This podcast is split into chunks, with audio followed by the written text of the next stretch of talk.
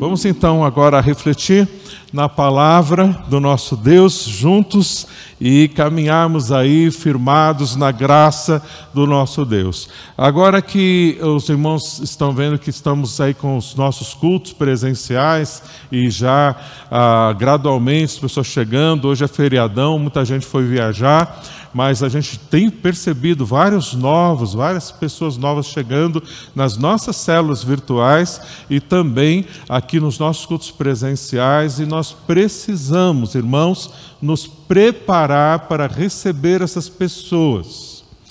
Ah, eu e Beth fomos visitar uma irmãzinha essa semana e ela falou assim: Pastor, o que ah, me moveu e, e de eu estar e permanecer na igreja foi a forma como eu fui abraçada como foi acolhida em nossa igreja. Então, a nossa igreja realmente tem essa característica, uma igreja acolhedora. Mas, além de ser acolhedora, nossa igreja está aprendendo a ser cuidadora, cuidar de vidas. Então, é fundamental que eu e você, neste tempo oportuno, estratégico de Deus em trazer as pessoas, em sensibilizar muitos corações, nós sabemos que muitas pessoas novas chegarão, mas nós vamos precisar não só abraçá-las, mas cuidar delas. Agora, muita gente para ser cuidada precisa de gente para cuidar. Deus pode contar com você. Deus pode contar com você de casa em cuidar dessas vidas que estão chegando e que chegarão. Só não estão chegando mais agora porque ainda estão essa, algumas pessoas com receio de chegar, como vai ser na igreja, lá tem muita gente, aglomeração, e as pessoas estão ali, vem ou não vem e tal. Mas quando vão chegando e outros vão chegando, isso vai perdendo o medo, e as pessoas vai, vão chegar muita, muitas pessoas. Por isso você e eu nós precisamos estar alertas, atentos a esse tempo extremamente oportuno e cuidarmos, abraçarmos essas vidas.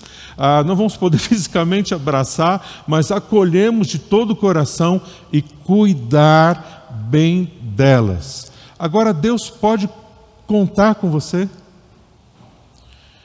Deus de fato pode contar com você para cuidar de vidas. Tem gente aqui que falar, sim, Deus pode cuidar, ah, pode contar comigo, eu vou cuidar mesmo e pode contar. Inclusive já está cuidando, já estão cuidando de vidas. E essas pessoas, com certeza, com toda convicção, vão, vão, vão cuidar, porque já estão cuidando. Agora, outros ah, estão assim como dentro de um cesto e estão dentro desse cesto e estão ali temerosos, estão sentindo ah, na escuridão e, e ali sem ânimo, alguns até atônitos, alguns até apavorados dentro desse cesto, ou sofrendo com um espinho, e ali escandalizados, são perplexos, por que estão sofrendo tanto nesta vida? Falando de cesto e falando de espinho, você já vai entender por que, eu estou falando. Mas como transformar essas pessoas que estão ou oprimidas, ou ah, com medo, ou com preguiça, ou qualquer outro tipo de circunstância, pecado, travando as suas vidas para não cuidar de outras vidas? Como transformar essas pessoas que estão tão em volta de si mesmas, tão em si mesmadas, e transformá-las em pessoas que cuidam de outras pessoas? Transformar em gente que cuida de gente. Como fazer isso? Resposta está no nosso texto de hoje, olha, 2 Coríntios, abre lá a sua Bíblia, 2 Coríntios capítulo 12, o verso de número 9. Já a parte A do verso é a primeira frase, essa frase é a solução, essa frase é tudo que nós precisamos para ser transformado em pessoas que cuidam de vida, sermos uma bênção. Essa frase é 2 Coríntios 12, verso 9, a frase é esta: Deus falando comigo e com você. A minha graça te basta. Vamos juntos repetir juntos? Vamos lá? A minha graça te basta. Mais uma vez. A minha graça te basta. Oremos. Pai, o Senhor conversa conosco. A nossa oração é conversa contigo, como aprendemos domingo passado. Deus, nós então, enquanto o Senhor fala com a gente que a tua graça basta, Senhor, me ensina, ensina a cada um de nós a respondermos para o Senhor com toda a convicção que a tua graça basta de, de verdade, de experiência, de vida para cada um de nós. A tua graça basta. No nome de Jesus. Amém, Senhor. A graça de Deus basta para você? De fato, a graça de Deus tem bastado mesmo para você? O maior perigo que nós corremos em nossas vidas é o perigo da autossuficiência. A maior enfermidade que podemos sofrer não é a Covid. A pior enfermidade é de alma. A pior enfermidade que você possa sofrer é independência de Deus. Essa pior enfermidade da vida, autossuficiência, independência de Deus. Você sofre dessa enfermidade? Na verdade, todos nós, na nossa carne, sofremos dessa enfermidade. Essa natureza que temos pecaminosa, ela quer nos tornar independentes de Deus, mas quando nós conhecemos a Jesus pela graça, recebemos a Jesus e o Espírito dele entrou em nós e habita dentro de nós, mora dentro de nós e traz toda a graça suficiente para as nossas vidas. Não precisamos viver independentes de Deus. O texto que nós lemos, que a minha graça te basta, está dentro de um contexto que está tratando exatamente essa necessidade gritante na vida de todos, que é a independência de Deus. A partir do capítulo 11, olha, 2 Coríntios, capítulo 11, vai do, do verso 16 até o capítulo 12, o verso 10, nós não precisamos ler tudo isso, mas ali vai tratando para que a gente. Veja que é essa independência de Deus, para que a gente veja que essa é a principal razão para a gente não cuidar de gente. Quando a gente não cuida de gente, não tem desculpa. A principal razão, de fato, é independência de Deus, da graça de Deus. Porque a graça de Deus, ela é amorosa. E porque é graça amorosa, vai nos lançar para os outros. O amor nos lança para os outros. O amor nos dá para os outros.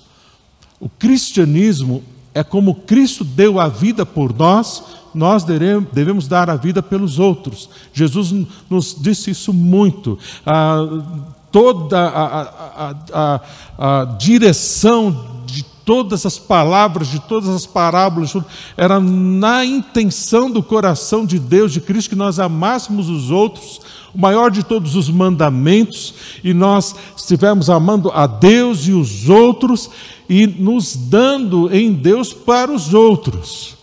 Então, essa, esse é o supra-sumo, essa é a essência do nosso ser como cristãos, como homens e mulheres de Deus. Dependemos da graça de Deus e cuidarmos de vidas uns dos outros. Isso é a, a, a necessidade principal todos nós, o alvo e a missão, o propósito. Agora é para onde Deus está derramando graça. Nessa direção, Deus derrama graça. Noutra direção, não tem graça. A vida fora da direção da graça da, da, da, do ministério de você cuidar de vida, de você discipular, tem graça. A vida fora deste alvo de Deus, dessa direção, não tem graça. Então, se você quer viver uma vida sem graça, viva de acordo com o que você quer viver, segundo os seus interesses e não segundo os interesses de quem dá graça. Deus vai dar graça somente para os interesses dele, não para os interesses de Satanás ou da nossa carne. Por isso que às vezes a gente vive uma vida tão sem graça. Está entendendo?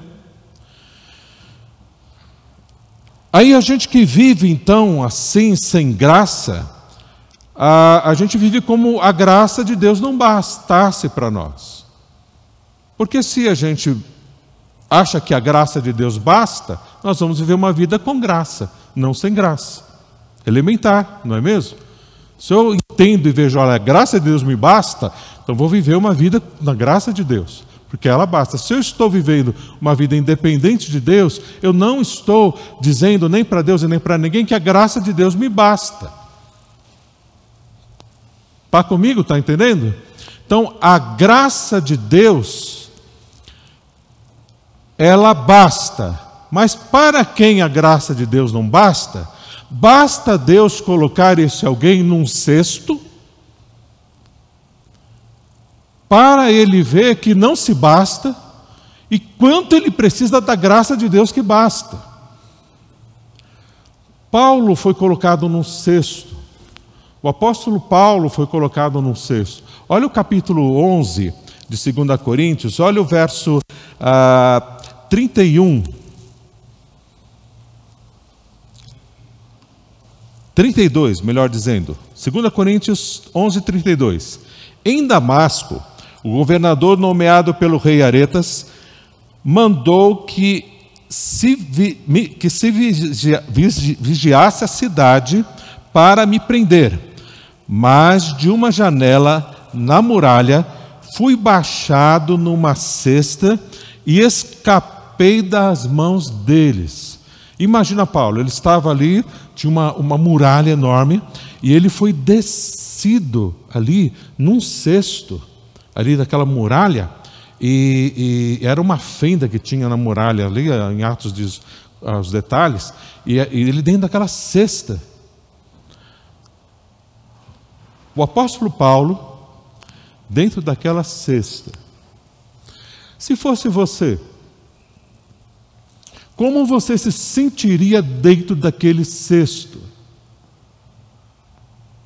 Tendo que passar por aquela situação à noite sendo descido devagarinho, numa altura, podia cair aquele cesto, quebrar, se esborrachar lá, os guardas esperar lá embaixo, te matar. Já aproveita, mata ele aqui já. Está fugindo.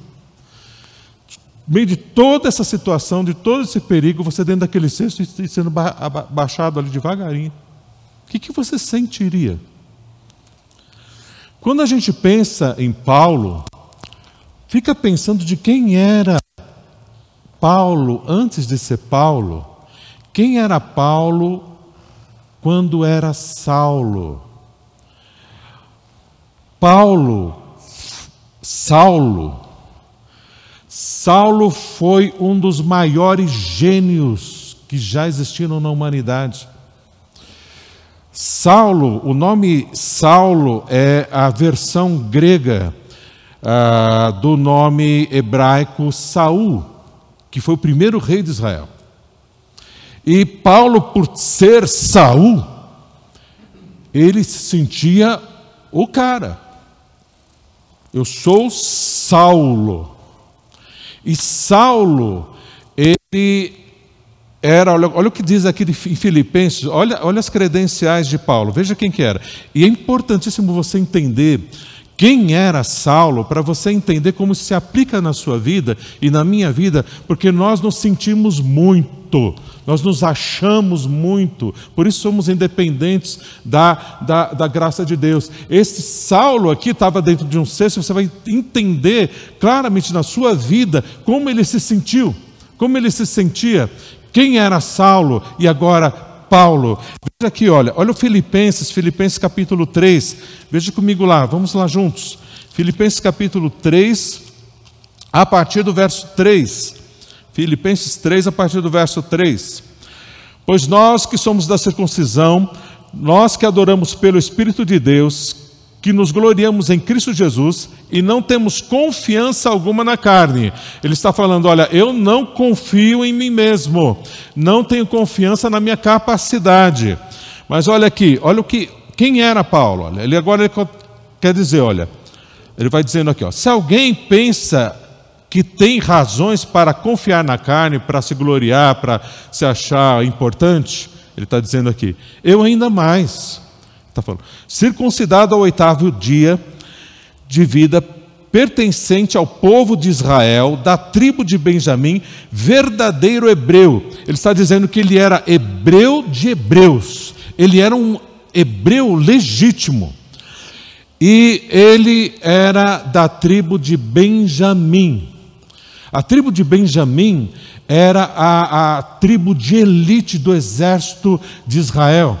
A, a, tribo, a formação militar do exército de Israel era assim triângulo, e lá na ponta, na frente, ia a tribo de Benjamim. O grito de guerra do exército de Israel é: atrás de Benjamim, ó Israel! E eles iam lá para cima do inimigo, e quem pegava de frente os inimigos eram ali os bélicos soldados muito fortes, muito capazes da tribo de, de Benjamim. Quem era da tribo de Benjamim era a elite, eram os caras, eram aqueles a, a, a, que, que na sociedade ali hebraica eram os mais importantes. O cara que era legítimo dessa tribo de Benjamim, todo mundo respeitava, todo mundo, ó, esses são os caras. Paulo da, da tribo de Benjamim, por isso que ele cita. Hebreu de hebreus. O cara era muito hebreu, muito judeu ali. Aí continua, olha, e não para aí, muita coisa, ó. Vai além as credenciais de Paulo aqui, olha. Hebreu de hebreus. Quanto à lei fariseu, o fariseu era, era a linha mais zelosa daqueles que guardavam a lei de Deus.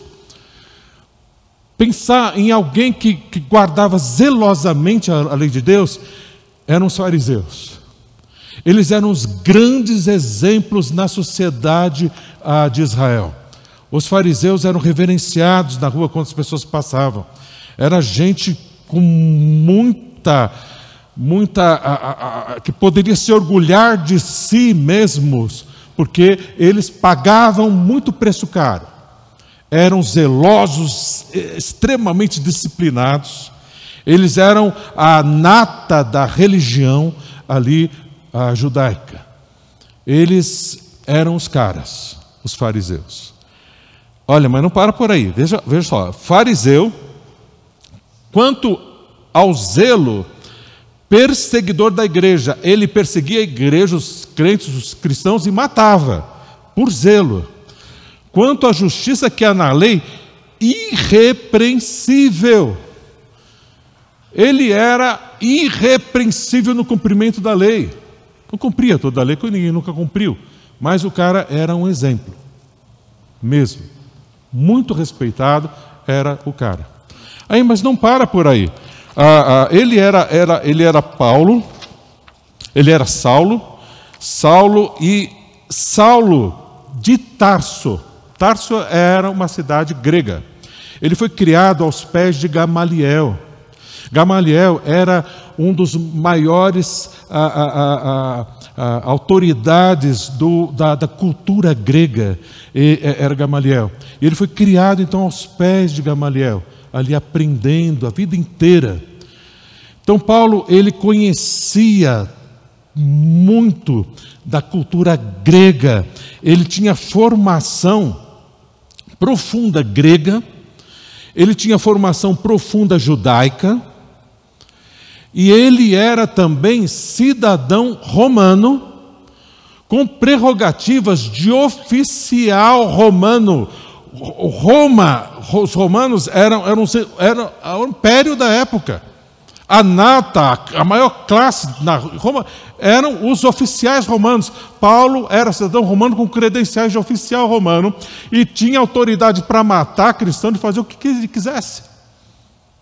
Paulo, então, era um gênio. Paulo era o cara. Você conhece alguém assim? Ó, que você fala, olha, esse ator da televisão, este filósofo, este gênio, Einstein e tal. Pensa em qualquer gênio ali. Eu acho que perderia para Paulo.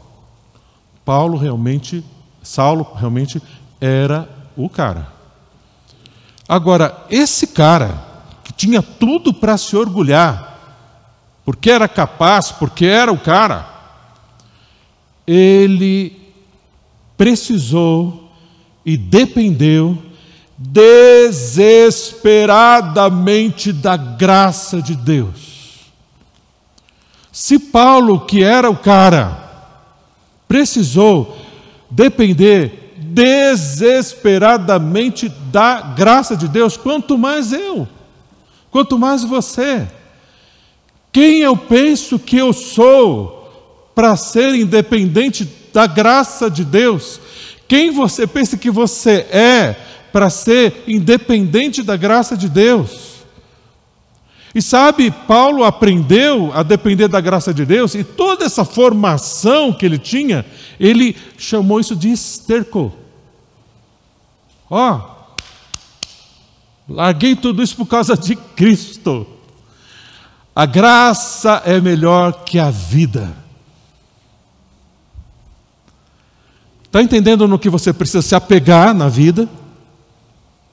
Do que nós precisamos nos apegar na vida?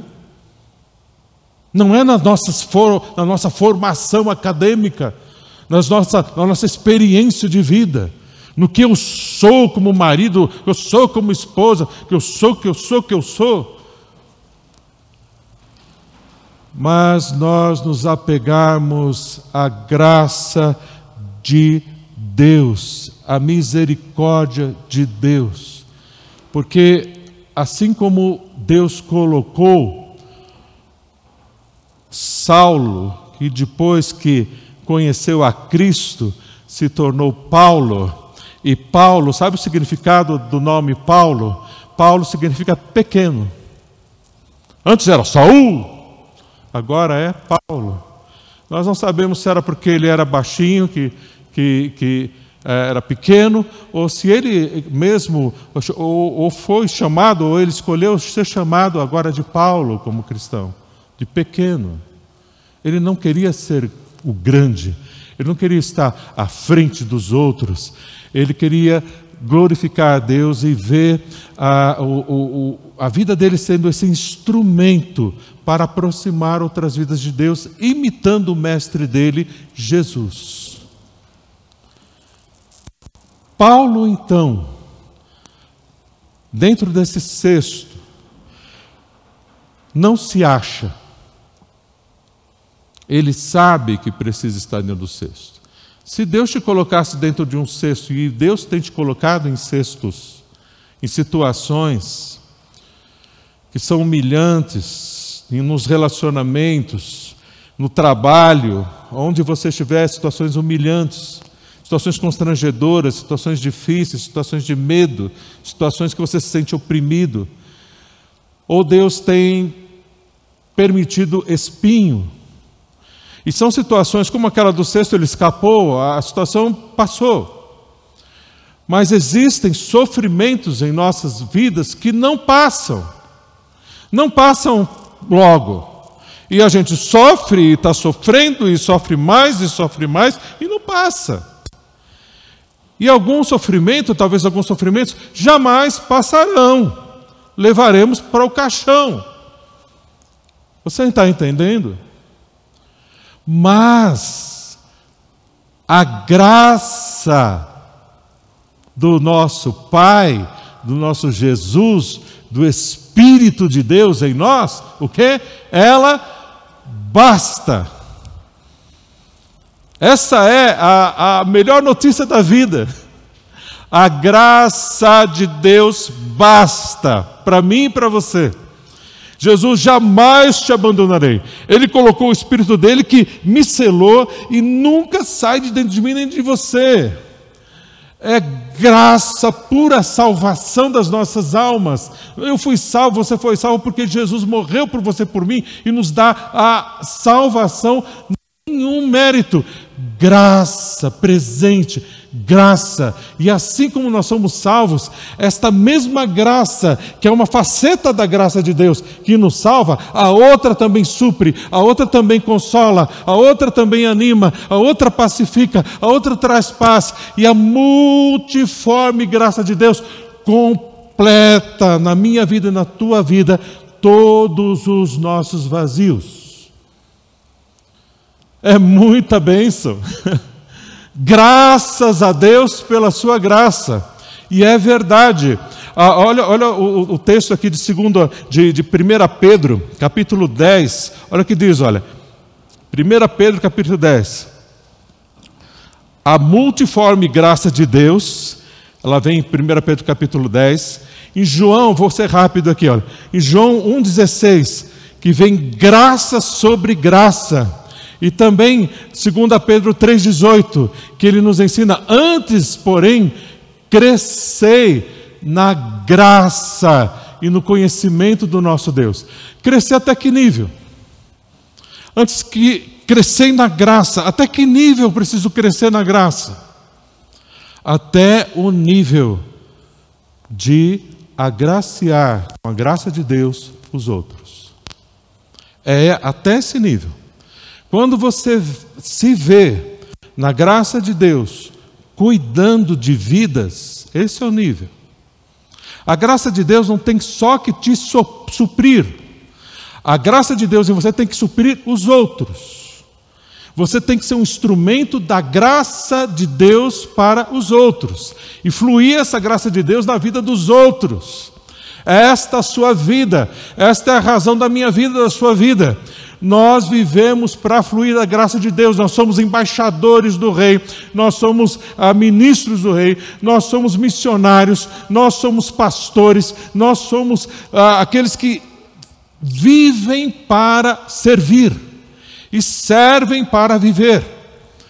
Essa é a minha vida e a sua.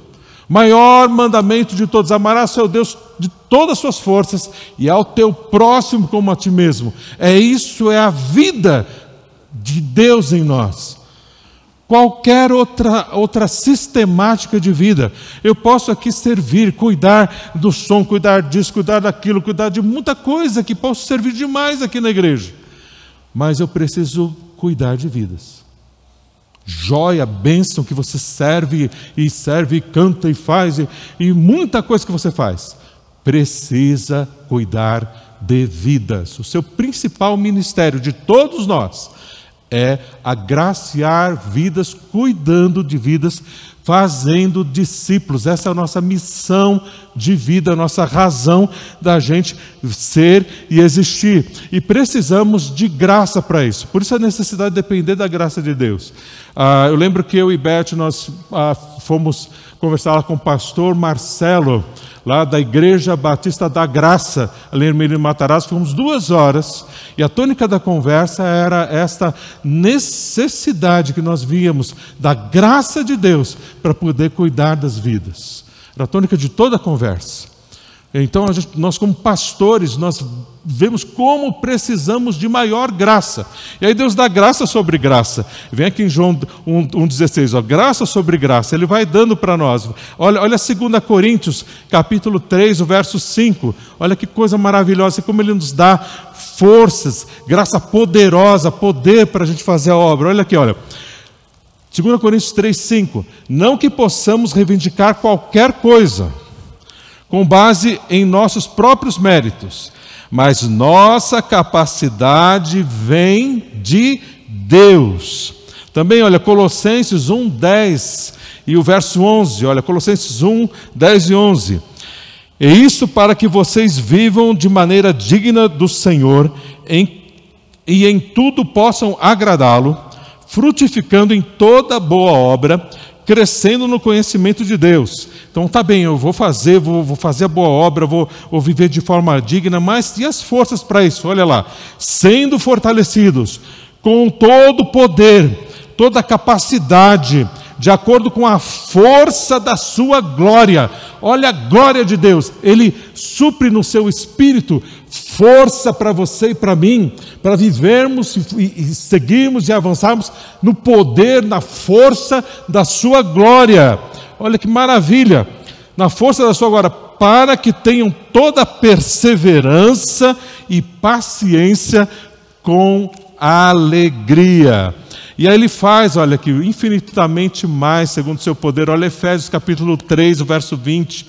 Aquele que é capaz de fazer infinitamente mais do que tudo que pedimos ou pensamos, de acordo com o seu poder que atua em nós.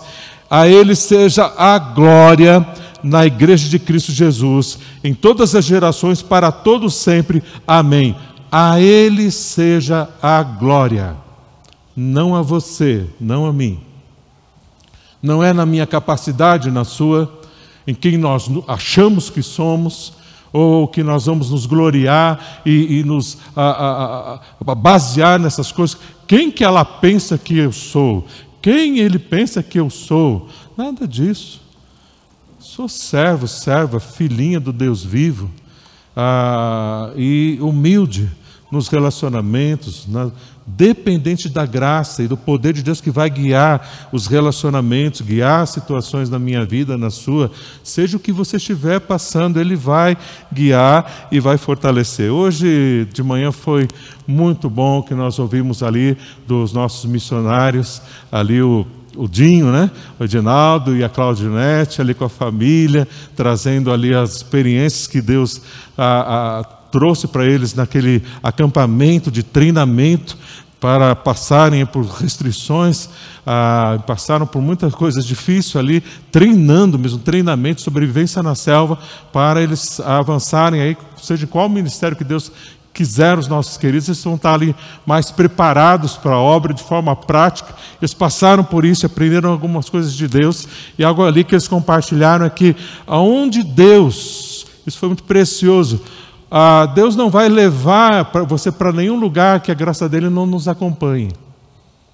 Deus não vai levar você para nenhum lugar que a graça dele não acompanhe você. Então, para onde Deus te conduzir, Ele vai conduzir você com a graça dele. E vai te dar graça suficiente. Seja lá na tribo, seja na África, seja na. onde Deus quiser te mandar, seja ali na tua casa, no meio das, das circunstâncias difíceis que está passando, graça de Deus naquilo que Ele deseja que você faça, quem você seja. Então, a gente precisa se render e entender: o que eu preciso é da graça de Deus. E a gente conclui com essa graça de Deus para com as nossas vidas, que é que a graça e a paz de Deus vos sejam multiplicadas. Está em 1 Pedro, capítulo 1, o verso 2.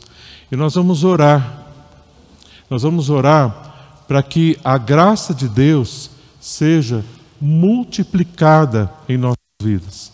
Para que a graça de Deus seja o que vai inundar naquilo que você está passando.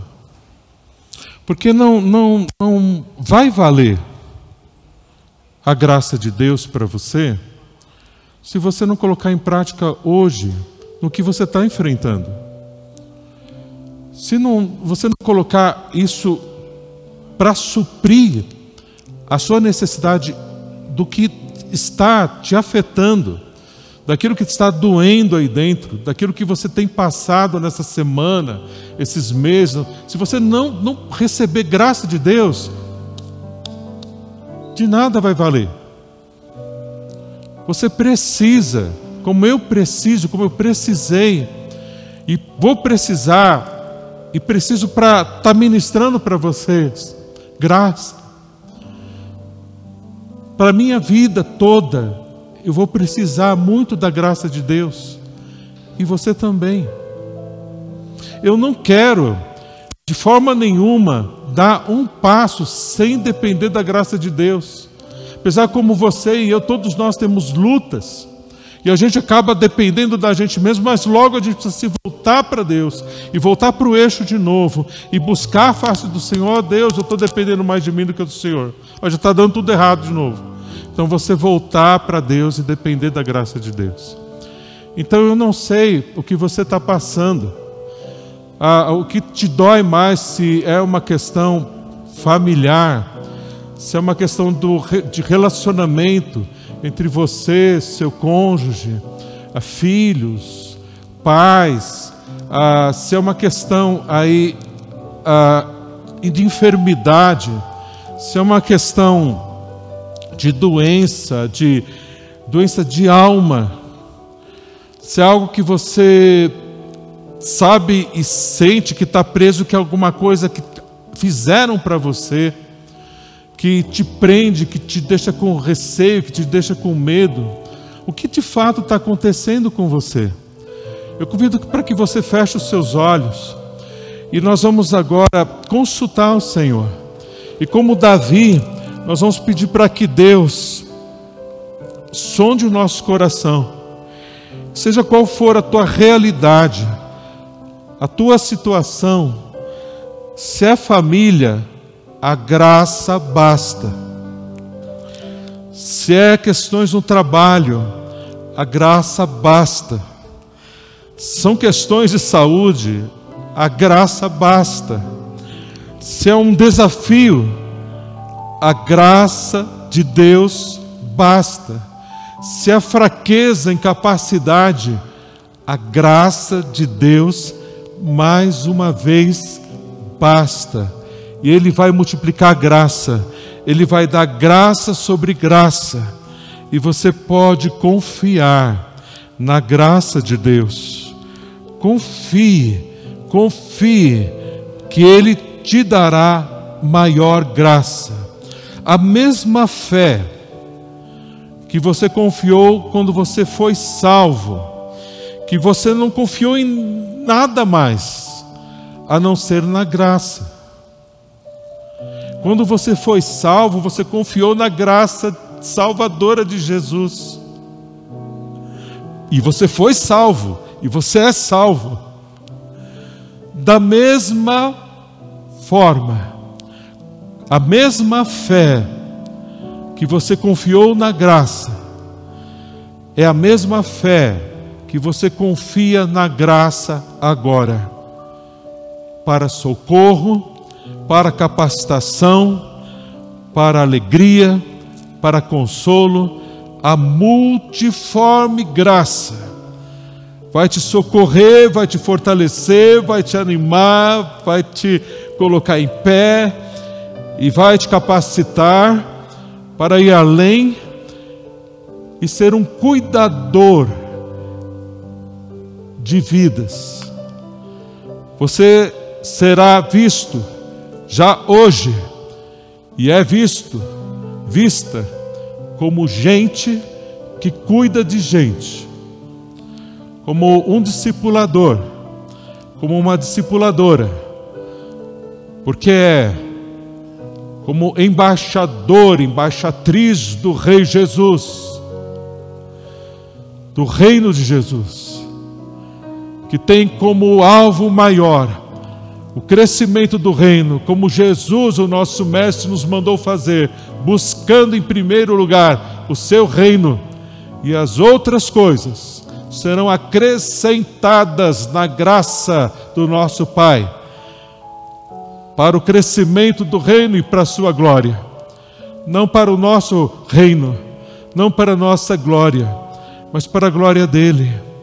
Então, no nome de Jesus, Agora confie e toma a sua decisão diante do nosso Pai gracioso, do nosso Jesus gracioso, do nosso Espírito Santo, cheio de graça e verdade, que agora te capacita e se move em você, te ajudando na fé, te ajudando na confiança.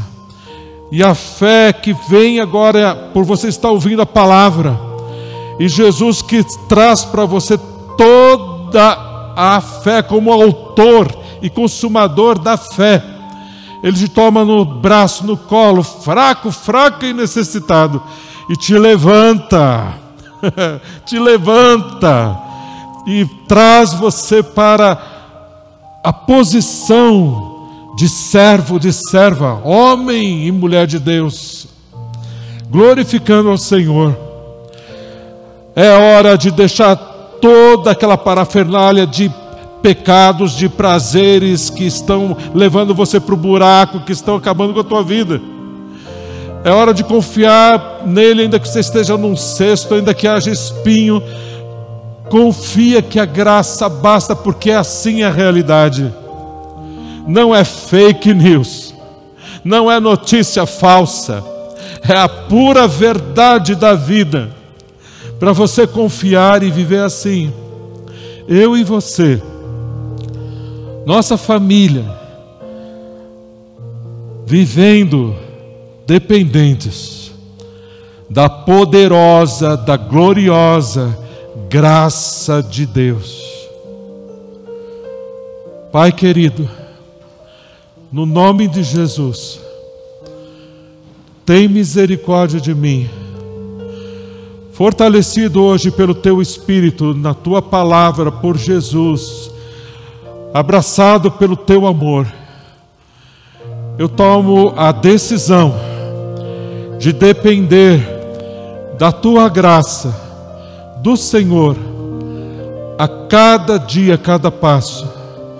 Quero buscar a tua face, ó Deus, mais do que nunca, para, Pai, receber graça e graça e graça dobrada, graça triplicada, graça sobre graça, para tudo, Pai, que preciso nesta vida para ser transformado à semelhança de Jesus, para fazer muito mais em aproximar vidas e ter a alegria, a grande alegria de ver vidas salvas, vidas transformadas, mais parecidas com Jesus e servindo comigo ao Senhor através da minha instrumentalidade.